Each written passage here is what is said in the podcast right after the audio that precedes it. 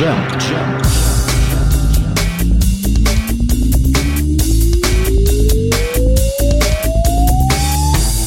Ну что же, настало время начать программу про четырех волосатых мужчин из провинциального английского города. Apple Jam в эфире. Конечно же, как всегда, в четверг в 10 часов вечера. Мы, еще раз, а, мы продолжаем с вами, э, дамы и господа, планомерно и поступательно продвигаться по антологии Битлз. Мы уже дошли практически до последнего э, шестого по счету, потому что три коробки, в каждой по два CD. Таким образом, э, мы приближаемся с вами к завершению вот этой истории, которая была изложена самими участниками Ливерпульского квартета, для того, чтобы мы знали эту историю, как она была по-настоящему, а не как ее нафантазировали всякие разные историки.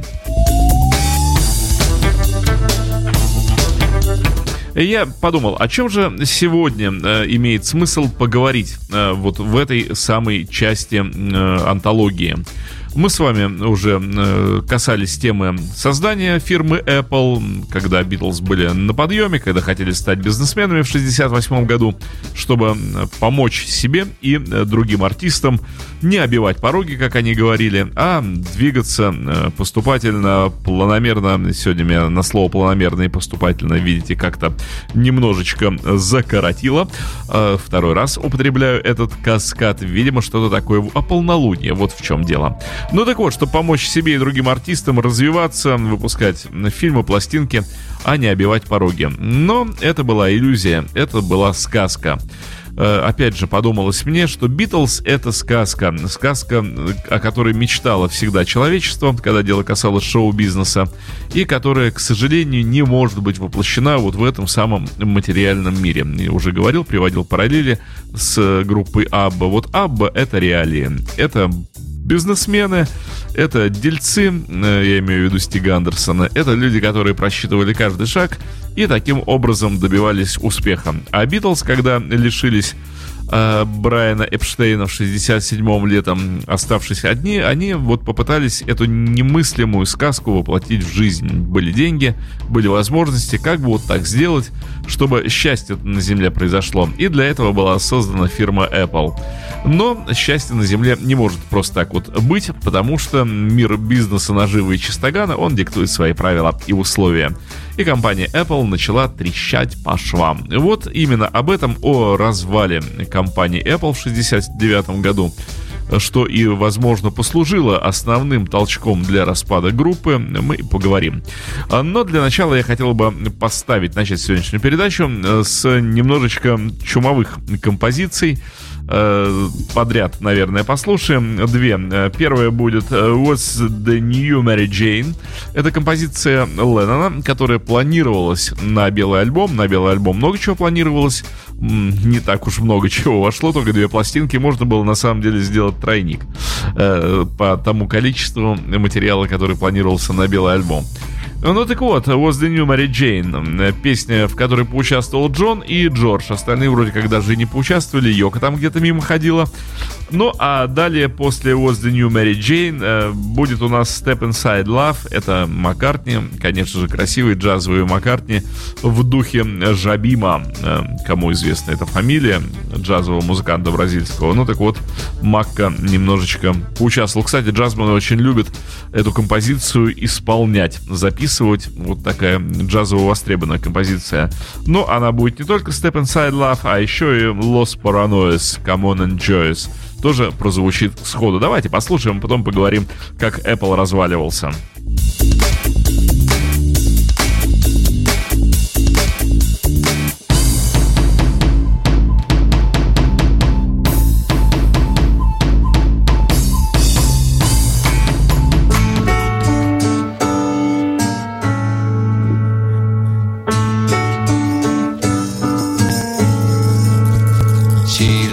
As an African queen.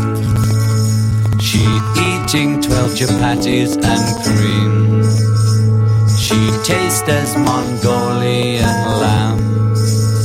She coming from Aldebaran. What a shame Mary Jane had pay at party.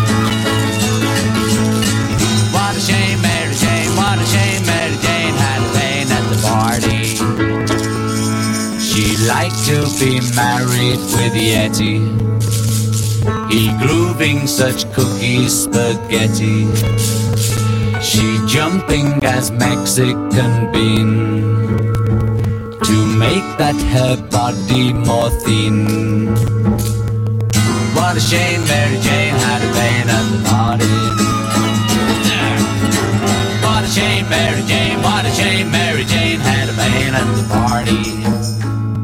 She catch Patagonian pancakes with that one them gin party makes.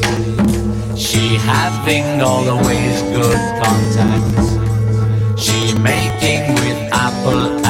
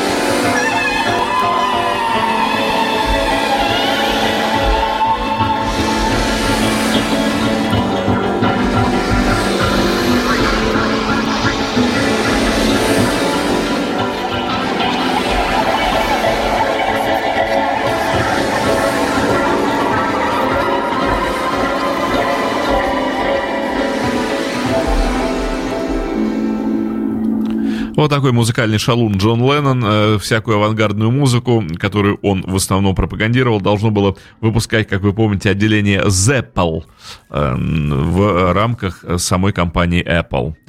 Ну, а теперь вот Step Inside Love будет после как раз Was the New Mary Jane. Но сперва все-таки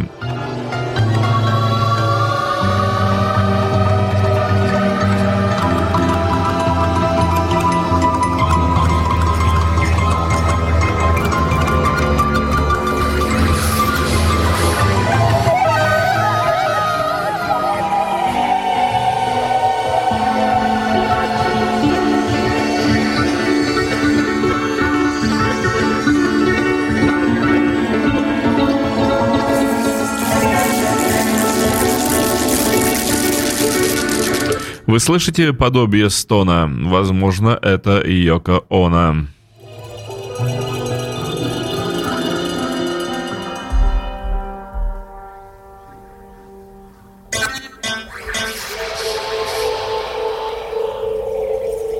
She looks as an African queen.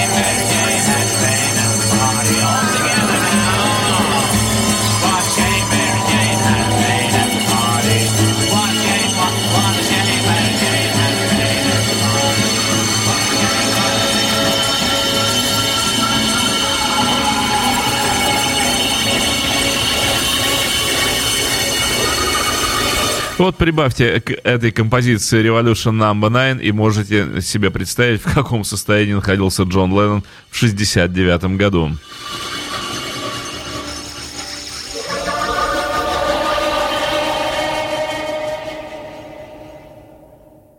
Ну, а теперь, э, как я обещал, Step Inside Love.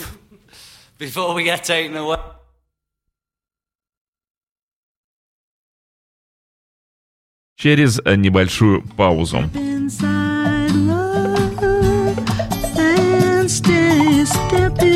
Вот он, Полюшка с человеческим лицом.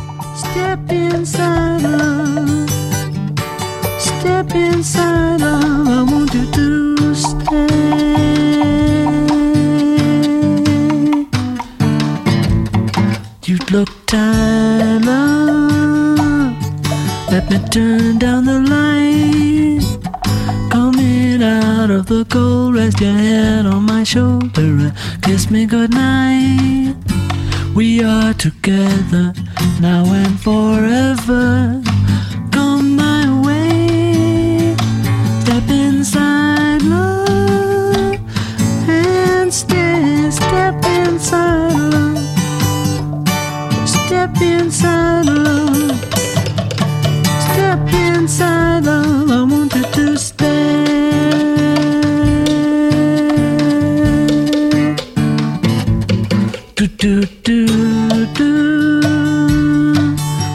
Joel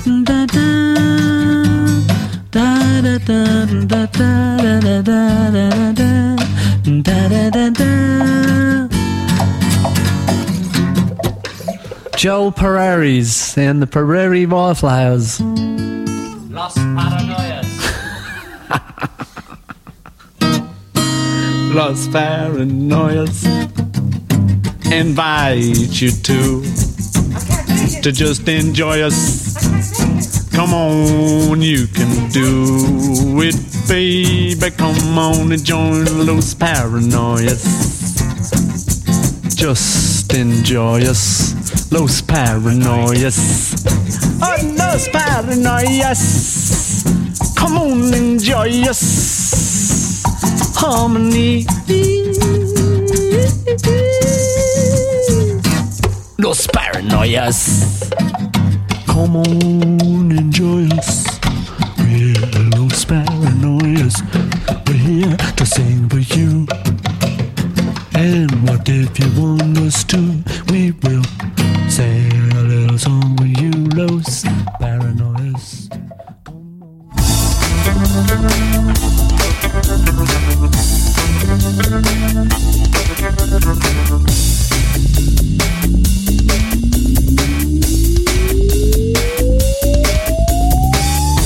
Ну вот, а теперь приступаем как раз к разговору о компании Apple и как оно там все происходило и как оно все разваливалось ступенчато.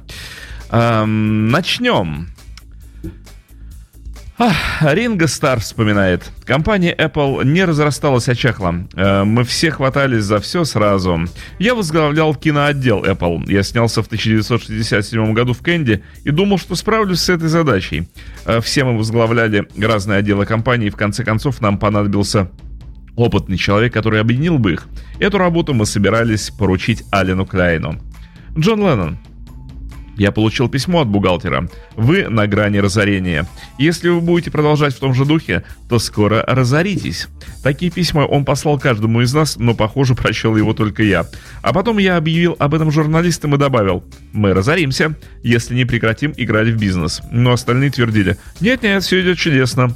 Это напоминало мне королевскую семью. Они делают вид, будто никогда не плачут, не ходят в туалет, их жизнь вообще безоблачна. Но они такие же люди, как и все остальные. Они, знаете ли, плачут и ходят в туалет.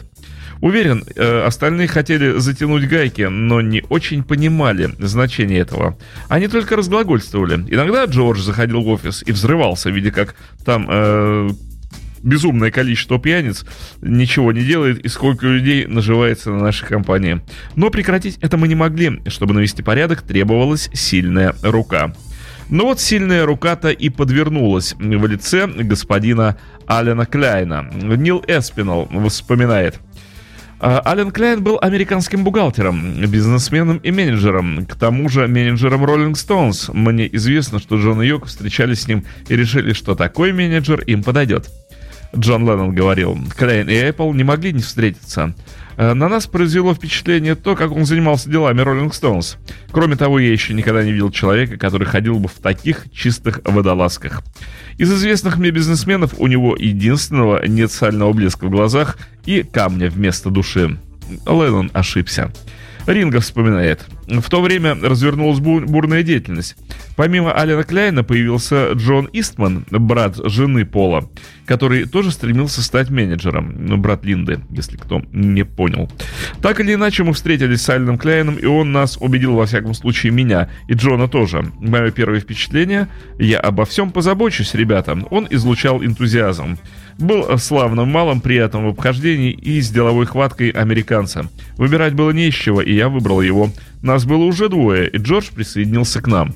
В общем, конечно же, Битлз э, сильно тосковали по большой няньке, кое являлся для них Брайан Эпштейн все это время, пока был с ними, несмотря на то, что Брайан Эпштейн пускал по ветру огромное количество денег Битлз, но Битлз зарабатывали больше, чем умел присвоить и растратить Эпштейн. Потом, когда счета вскрылись, когда стало понятно, э, какие потери они несли при Эпштейне, конечно же, они тяжело вздохнули, но, но, но, э, пока он был жив, они ни о чем не заботились. И вот это вот состояние э, инфантильности психологической, конечно же, в них оставалось. Пусть придет кто-то, кто будет обо всем заботиться, а мы будем заниматься, ну, например, музыкой.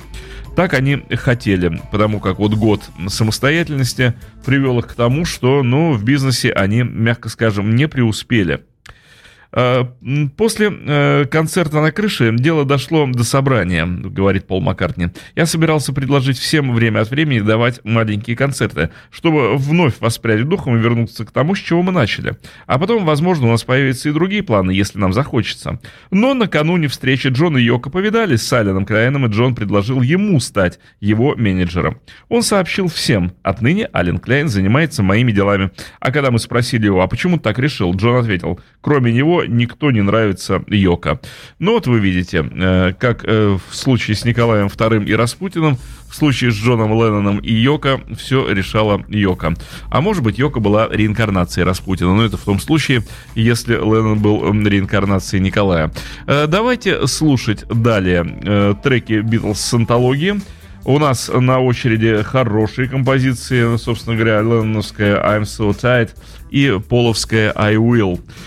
Все то, что было выпущено на белом альбоме, но это рабочие версии, которые, э, возможно, многие из вас еще и не слышали. Okay, this is it. One, two, three. I'm so tired. I haven't slept a wink. I'm so tired. My mind is on the blink. I wonder, should I get up and fix myself a drink? No, no, no. I'm so tired.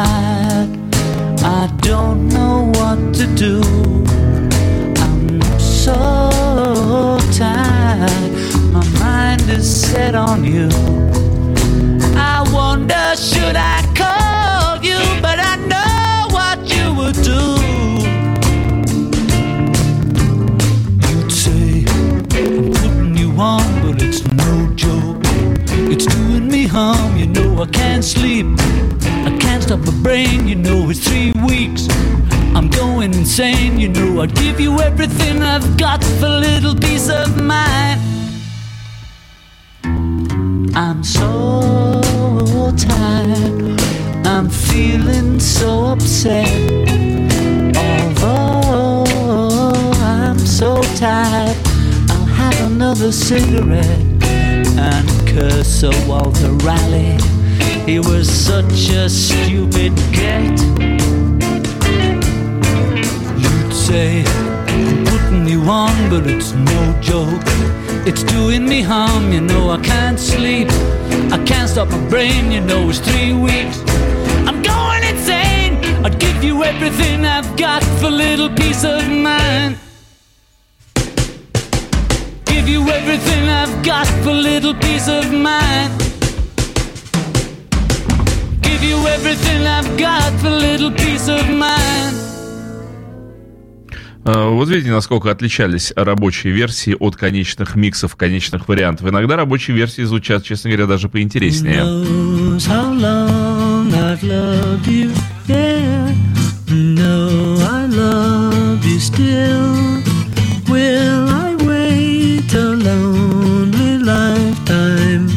If you want me to, I will.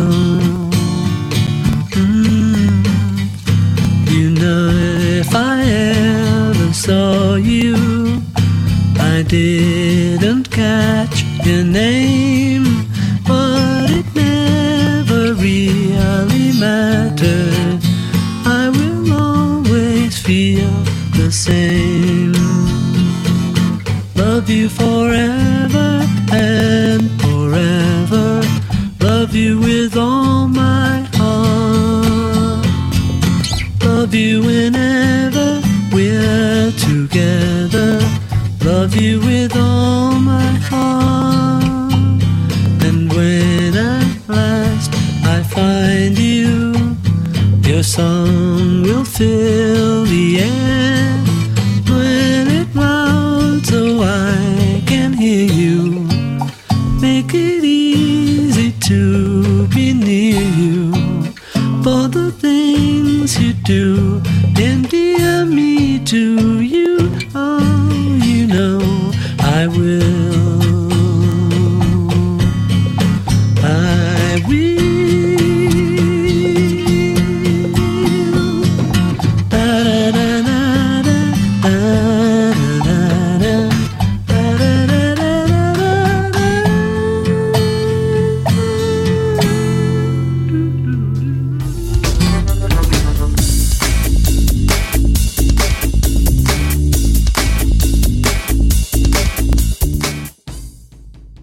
Продолжаем э, невеселую историю э, распада э, фирмы Apple.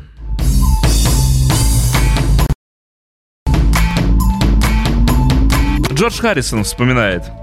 «Э, Джон пришел и сказал, я намерен поручить, поручить свои дела Кляйну. Вот такие дела. Он спросил, хотим ли мы встретиться с Кляйном и предложить э, дать ему шанс побеседовать с нами. И мы с Ринго согласились. После этого мы поняли, что альтернативы-то у нас и нет. Управлять компанией Apple было некому. Она истратила все деньги. Ни у кого из нас не оказалось хватки менеджера. В тот момент нам нужен был специалист. Пол встретился с Линдой и предложил взяться за дело ее брату, Джону Истману, или ее отцу, Ли Истману. Мы встретились с Ли Истманом, и помню, я сказал, давайте сведем их вместе, и ввиду Ли Истмана и Алена Кляйна. Но я не припомню, чтобы видел их в одной комнате. Помню встречу э, с Ли и Джоном Истманами э, в Кларидже, Ринга. Мне понравился Ален. Он был веселым, знал музыкальный бизнес. Он знал толк в пластинках, в кино, знал музыку. Многие люди, с которыми мы встречались, старались пролезть в музыкальный бизнес, но ничего в нем не смыслили. Харрисон. Я думал, если придется выбирать, я остановлю выбор на Кляйне. Потому что его выбрал Джон и потому что он кажется мне честным человеком. Но через несколько лет наше мнение сильно изменилось. Поскольку все мы родом из Ливерпуля, мы отдавали предпочтение простым людям с улицы. Ли Исман принадлежал к другому кругу. И поскольку Кляйна выбрал Джон, нам было проще принять решение в его пользу. Ну, вот они и приняли решение в его пользу. Маккартни был категорически против. Маккартни прекрасно понимал, кто такой э, Ален Кляйн. Тем более, что у Истманов, ну, как представителей фирмы Кодек, была вся информация об этом человеке. Ну, агентура всегда работает, и всегда информация распространяется. И, конечно же, Макка через Истманов знал, что Кляйн сильно нечист на руку. И он пытался, Маккартни пытался переубедить остальных троих, но вышло вот это э, очень неприятное противостояние, трое против одного. Э, у Битлз было принято, если один э, накладывает вето на решение, решение не принимается. И так было всегда, если хотя бы один против, то все остальные соглашаются с этим мнением. Это было демократично и очень правильно. Но вот в этом случае э, ситуация зашла в тупик. Трое были за то, чтобы Ален Кляйн э, стал менеджером Битлз, Маккартни был категорически против. А, Нил Эспинал. Я помню встречу Битлз с Алленом Кляйном и Ли Истманом. Кажется, они состоялись в Дорчестере. А Кляйн и Истман повздорили. Они недолюбливали друг друга и потому затеяли ссору. Решение так и не было принято. Ринга. Джон Истман участвовал в ежедневных встречах, но мне и в голову не приходило, что он придет и как-нибудь скажет. Ребята, ну что за дело? А, насчет того, кто должен управлять компанией Apple, у Пола было свое мнение. Не такое, как у нас. Мы постоянно спорили с Полом. Мы трое возмущались. Мы все идем этим путем. Почему же ты не с нами? Мне казалось, он пристрастен, потому что Истманы приходят ему родственниками. Не будь Джон Истман... Э, э, реш- э, да, решить затруднение было бы проще. Не будь, Дж- э, в смысле, Джон, не будь Истманом. Тогда можно было бы решить задачу проще, но положение осложнялось, потому что в деле были замешаны родственные узы. Э, Вот такие напряжения царили э, в мире бизнеса вокруг компании Apple. Ну а в мире музыки, э, конечно же, красота, покой и удивительная, э, что удивительная, гармония. Вот что удивительное.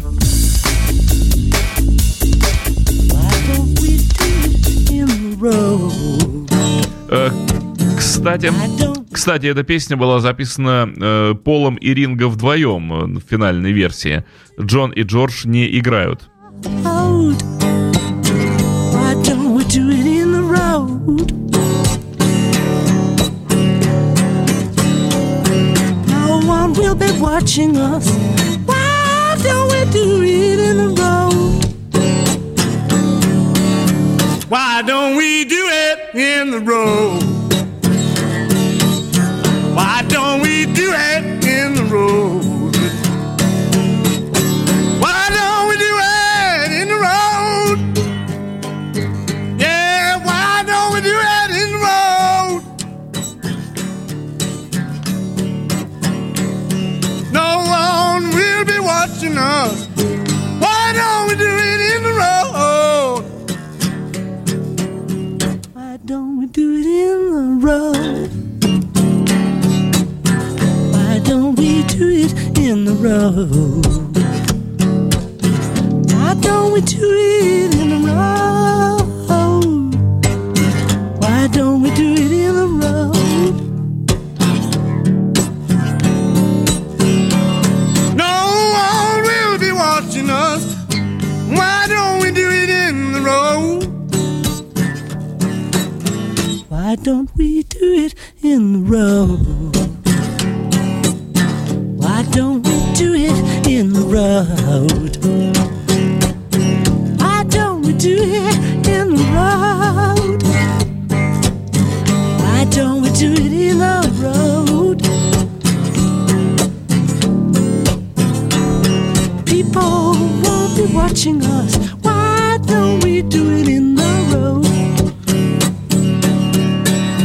Why don't we do it in the road? Well, well, well. What do you think of all that? Do you think I could do it better?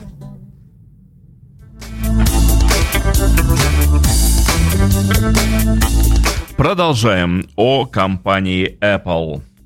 Ам, Пол говорит, «А, по-моему, Ален Кляйн прекрасно умел убеждать людей. Обычно он спрашивал, чего вы хотите? Ему отвечали, денег и побольше, вы их получите. Или в случае с Йоко, речь шла о выставке, ей нужна была выставка, но с устройством возникли сложности. Думаю, Ален Кляйн сказал, хорошо, вы ее получите. Выставка? Нет проблем. Конце концов, нам пришлось заплатить поровну за устройство ее выставки в Сиракузах, а ведь она даже не была членом группы. Вот чем занимался Ален Кляйн. И действовал он очень убедительно. Он был готов сделать все, что от него требовалось, если хотел произвести на кого-нибудь впечатление. Я предложил в качестве юриста Ли Истмана, но они сказали, нет, он слишком расположен к тебе и предубежден против нас. Это я понимал, поэтому спросил его, если бы Битлз предложили вам такую работу, вы бы согласились? И он ответил, знаете, пожалуй, да. Затем я снова поговорил с ребятами, прежде чем сделать ли Исману серьезное предложение. И они сказали, ни в коем случае. Он относится к нам слишком предвзято. И они оказались правы. Но он не взялся за это, и слава богу, потому что с ним все это превратилось бы черт знает во что. Джон обратился к Кляйну, а Джордж и Ринго сказали, «Ладно, мы поддержим Джона». Я понял, что и от меня они ждут того же самого, но я считал эту идею очень неудачной. Вот и все. Встретившись с Миком Джаггером, я его спросил, «Что ты об этом думаешь?» Он ответил, «Все окей, если тебе по душе такие люди, как он». Он не стал переубеждать нас, и мы очутились в положении трое против одного. Как я уже говорил, по правилам Битлз от любого плана отказывались, если кто-нибудь был с ним не согласен. Этот демократический подход, эм, поэтому в ситуации трое против одного Битлз чувствовали себя неловко и в результате наделали много ошибок. Маккартни продолжает. Помню, однажды вечером мы собрались на студии «Олимпик». Я думал, мы будем работать на Дебби Роуд. Мы все пришли, на запись пришел Ален Кляйн. Остальные трое сказали, ты подпишешь контракт. Ален должен показать его правлению. Я возразил. Слушайте, сегодня пятница, по субботам Ален не работает. К тому же он сам себе хозяин. Он не входит ни в какое правление. Не беспокойтесь, это можно сделать и в понедельник. Давайте лучше займемся работой. Вы же не станете настаивать, чтобы я подписал контракт. Но они продолжали наседать. Ты увиливаешь. Он хочет 20%. Я сказал, объясните ему, что он может получить только 15%. Они насторожились. К чему это ты клонишь? Я просто отстаиваю наши права. Мы известная группа. Я точно помню, что я сказал. Битлз – известная группа. Он будет получать 15%. Но почему-то, думаю, он их околдовал. Они твердили, нет, он должен получать 20%. Он должен представлять отчет правлению. Ты подпишешь его либо сейчас, либо никогда. И я сказал, значит, вот так? Сейчас подписывать я его не стану. Начался спор, а потом все они уехали, оставив меня в студии. В дверь заглянул Стив Миллер. «Привет, как дела? Студия свободна?» Я ответил, похоже, да, приятель. Он спросил, ты не против, если мы займем ее? В конце концов, тем вечером я принял участие в записи его песни. Она называлась «My Dark Home», «Мой мрачный час». Хорошая песня. Мы с ним записали ее вдвоем. Мне надо было что-то делать, заняться чем-нибудь, чтобы пережить случившееся. Такие ссоры стали вспыхивать все чаще и чаще. И, наконец, Кляйн был принят на работу большинством голосов трое против одного. Он получил свои 20%.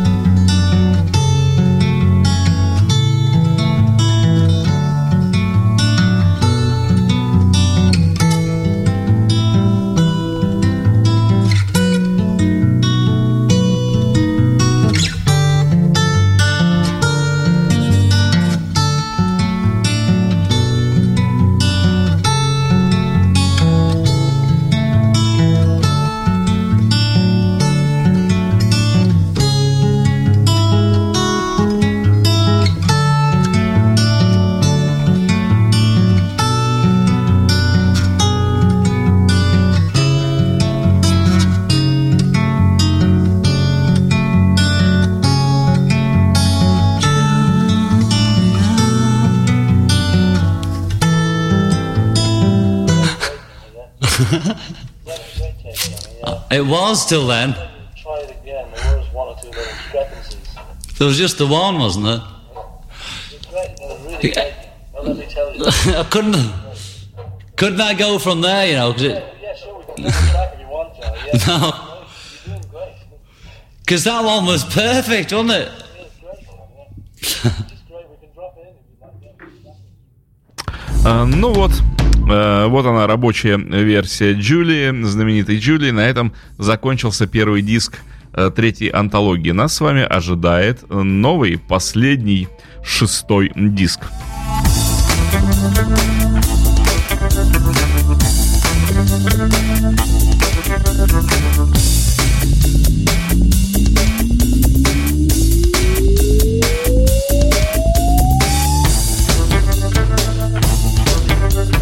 Итак, что же э, изменилось в компании Apple с приходом Алена Кляйна?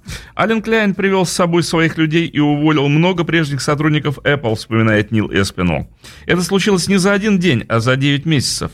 К примеру, Ален предпочитал сотрудничать с Лесом э, Перрином, это пиаровец из компании Алена, который работал со множеством разных людей, с Rolling Stones и другими представителями музыкального бизнеса, а не собственным пресс-бюро Apple. Э, Также огромное количество друзей Битлз э, покинули ряды Apple. После его прихода в компании все изменилось. Ситуация стала совершенно другой. Прежде всего, в ней не участвовал Пол. Происходящее его совершенно не устраивало. Но все-таки ребята приезжали в студию и записывали Эбби Роуд уже при Кляйне. Э, Дерек Тейлор. Аллен ввел новые порядки в Apple. Когда он был в городе, все ощущали его присутствие. Его кабинет находился прямо напротив моего, это доказывает, каким ненормальным я был, потому что продолжал работать как прежде. Сейчас я бы этого не выдержал. Я стал слишком нервозным. Но меня поддерживала уверенность, что раз уж меня до сих пор не уволили, я должен выполнять еще одну функцию э, – символизировать прежние времена. Думаю, до сих пор э, существуют люди, старающиеся сохранять прежнюю атмосферу даже после того, как она рассеется. Этакие хранители настроения. Однажды в пятницу Кляйн уволил сразу много людей. Он объявил, сегодня вы пойдете со мной на ланч. Я никогда не ходил с ним на ланч. И добавил, некоторых из вас, мальчики и девочки, хм, мы отпускаем. Кажется, он э, передал э, Питеру Брауну длинный список сотрудников, которые не удовлетворяли его требованиям, и заявил, а вам, оставшимся, еще повезло. Обычно я увольняю весь персонал. Нам, оставшимся, пришлось утешаться мыслью, что мы работаем ради ребят. А может быть, мы остались только потому, что нас не уволили, но мы остались. У меня в кабинете стоял осветительный аппарат с проектором и прожекторами, которые вращались. Кажется, он стоил 150 фунтов. Ален Кляйн был с Роллинг Стоунс и Донованом во время расцвета психоделики.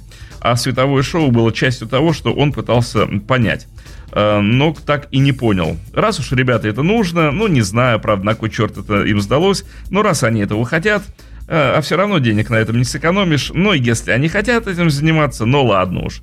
Мне разрешили продолжить работать как прежде, на протяжении 18 месяцев после появления Алена Кляйна.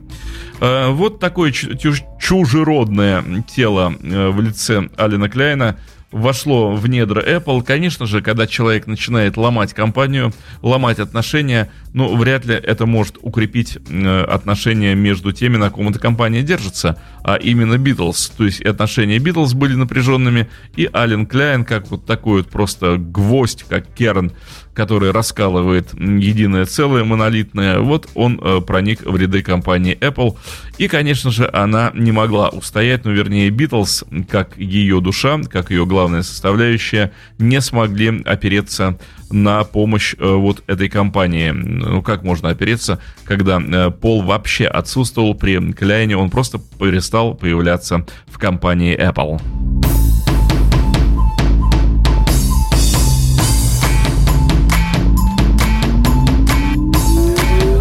Начинаем слушать э, антологию «Последний шестой диск». I've got a feeling, a feeling deep inside. Oh yeah,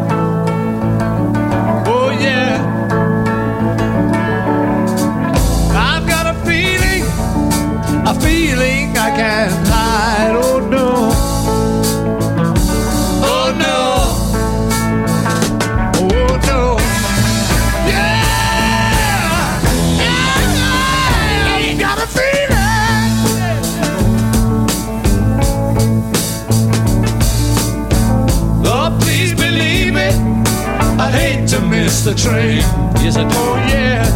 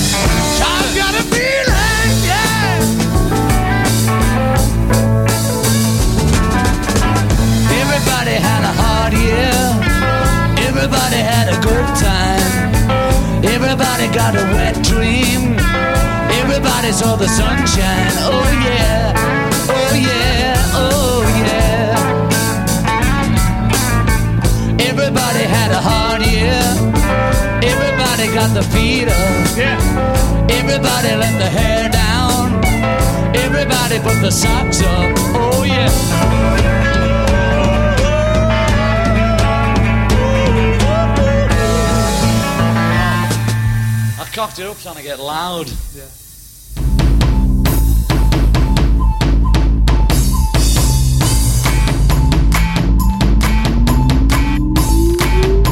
А Дерек Тейлор а, продолжает. Питера Эшера не уволили, он ушел сам. Он покинул нас из преданности э, другому э, сотруднику, который возглавлял Apple Reports и был большой шишкой в компании. Клейн не взлюбил вот этого самого человека по имени Рона Кесса, который как раз возглавлял Apple Records. Он стремился поставить Рона, э, выставить Рона, потому что тот тоже был американцем и хорошим, въедливым бухгалтером. Питер Эшер, который тоже занимал важный пост в Apple, был главой художественно-репертуарного отдела и сказал «Я ухожу с Роном». И они вместе устроились в компанию MGM и переманили туда, кстати, себе и Джеймса Тейлора. После этого атмосфера резко изменилась, да и до того она была не такой, как прежде. Нелепо верить, будто ты способен спасти мир, но многие в то время так считали. Говорят, во времена Христа существовало множество мессий, которые произносили проповеди. Так и в конце 60-х появилось множество спасателей, одержимых как добрыми, так и злыми намерениями. Битлз относились к первым, но, как обычно в таких случаях, все пошло кувырком. Джон Леннон вспоминает. Ален был просто человеком, как и Брайан. Случилось то же самое, что и с Брайаном. Мы ошиблись в оценке его возможностей. Я часто ошибаюсь в людях, но иногда все-таки делаю верные выводы. Ринга. Первые года два Ален меня вполне устраивал, потому что я хотел только одного, чтобы нами руководили. Мне хотелось сойти с самолета или с поезда в Нью-Йорке и увидеть там симпатичного, крепкого парня, который взялся бы опекать меня, усадил бы в лимузин, дал пачку денег, снял мне номер в отеле, вот и все. Этого мне было достаточно, мне легко угодить. Только встречайте меня вовремя. Появившись в Apple, Ален начал избавляться от всех наших знакомых и брать на работу своих людей. К тому времени я перестал следить за событиями. Я ушел из Apple, забыл о компании и потому был не в курсе того, что там происходило. Джон Леннон продолжает. Мы зарабатывали миллионы, но, должен признаться, из этих денег самим Битлз доставалось очень мало.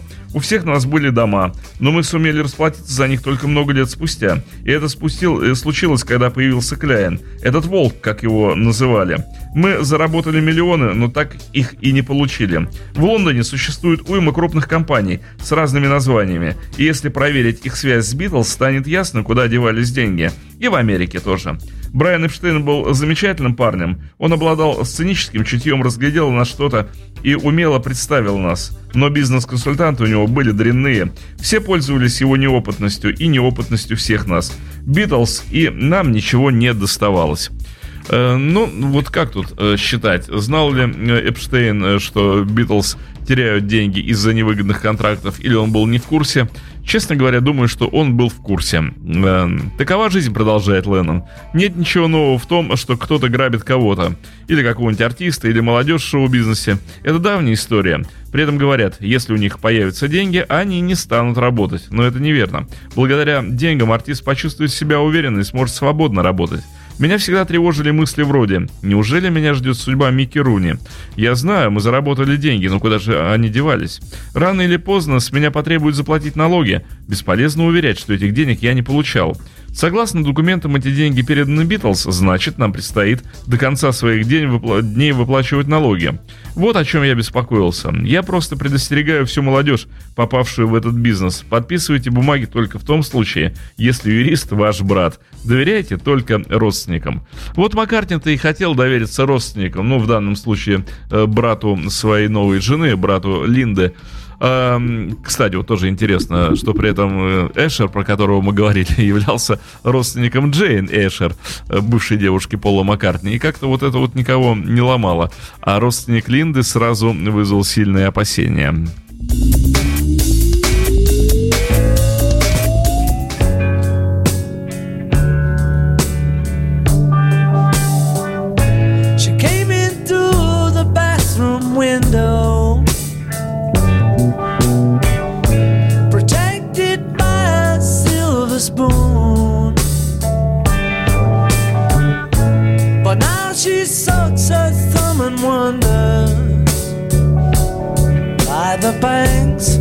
never own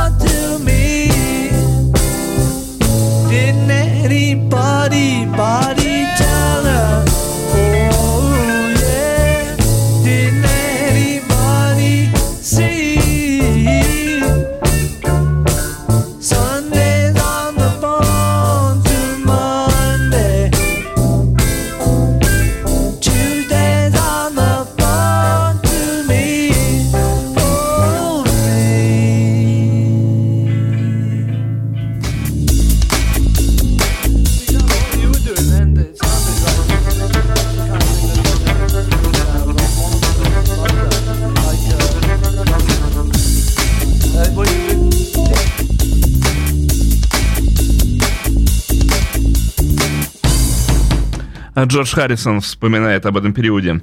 Джону хотелось уехать или заняться авангардом, или чем-нибудь еще, а мне просто записать несколько песен. С другой стороны, Пол намеревался давать концерты вживую, так я думаю. Пока все мы были счастливы, думаю, Ринго хотел, чтобы все так и продолжалось.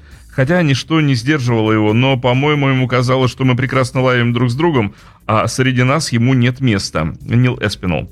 Взаимные обвинения начались после появления Алина Кляйна и того, что происходило с деньгами. Пол не желал, чтобы Ален занимался его делами, поэтому работа продвигалась медленно. Джон. Все мы просто артисты, поэтому мы не умеем руководить и заботиться о себе. Четырем таким самолюбивым людям, как Битлз, легко подолгу быть вместе, но в первые годы у нас были общие цели – добиться успеха или покорить Америку. А к 28 или 29 годам мы начали задаваться вопросом, что дальше? Мы уже достигли цели, наш талант развивался. Джордж вовсю писал песни, но выпустить собственный альбом не мог. Хорошо еще, что ему удавалось вставлять в наши общие альбомы песню другую. Потом все мы увлеклись каждой своей музыкой, и наши пути разошлись. Пол. Мы выступили перед 56 тысячами зрителей на стадионе Шеи. После такого невольно начинаешь спрашивать себя, а что ты еще можешь сделать? Ну, разве что выступить перед 57 тысячами человек. И ты начинаешь понимать, что тебе приходится либо играть дальше и дальше идти к, больш- к еще большим аудиториям и участвовать во все более крупных проектах, либо просто немного сбавить темп. Вот этим мы сейчас и занимаемся. Сбавляем темп и ведем более нормальную жизнь, так говорил Маккартни в 69 году. Ринга. К тому времени Джон уже откололся от нас. Еще в середине 60-х это произошло. Пол был трудоголиком, ну или битлоголиком, если вам угодно. Поскольку мы с Джоном жили по соседству в э, Уэйбридже, мы часто собирались у него или у меня. Отлично проводили время, предвкушая длинный тихий день. А потом звонил телефон, и в трубке слышался голос Пола. Так, думаю, нам надо собраться на студии, ребята. Мы должны взяться за дело. Нет, я не хочу. Я хочу отдыхать. Но Пол нажимал на нас, и мы приезжали. К концу 60-х мы начали задумываться. Ну и куда мы рвемся? Кому это надо? Энтузиазм угасал, а Пол по-прежнему старался подхлестывать нас, как и сегодня. Такой уж он человек.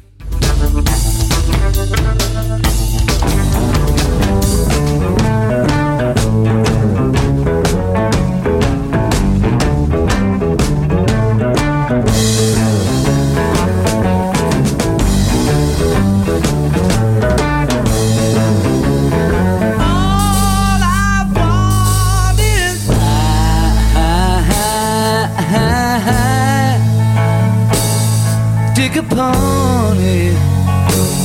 dig you can celebrate anything you want. Yes, you can celebrate anything you want. Oh.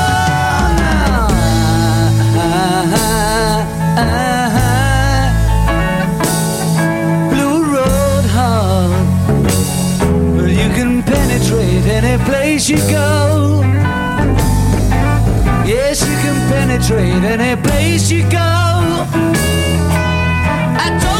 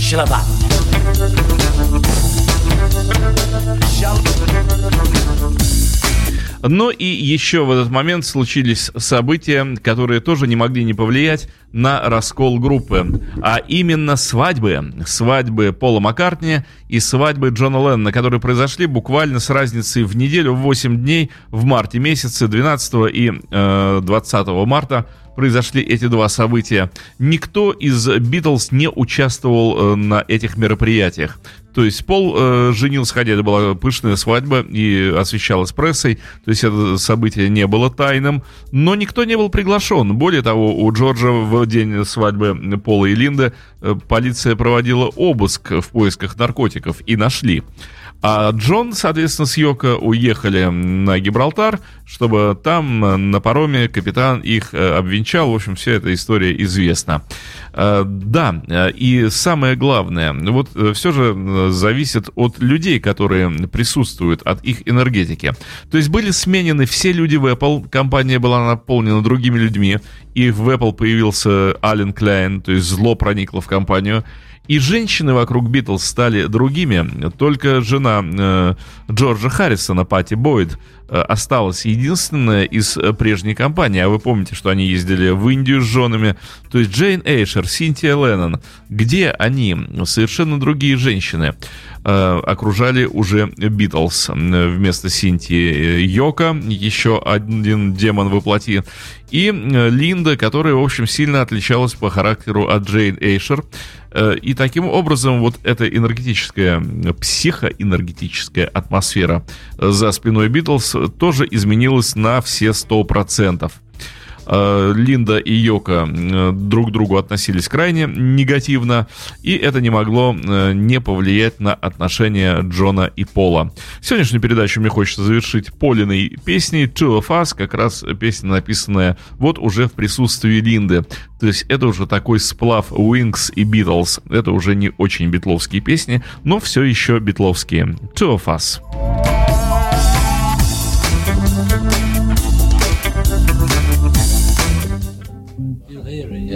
First occasion you get. I did with me thumb.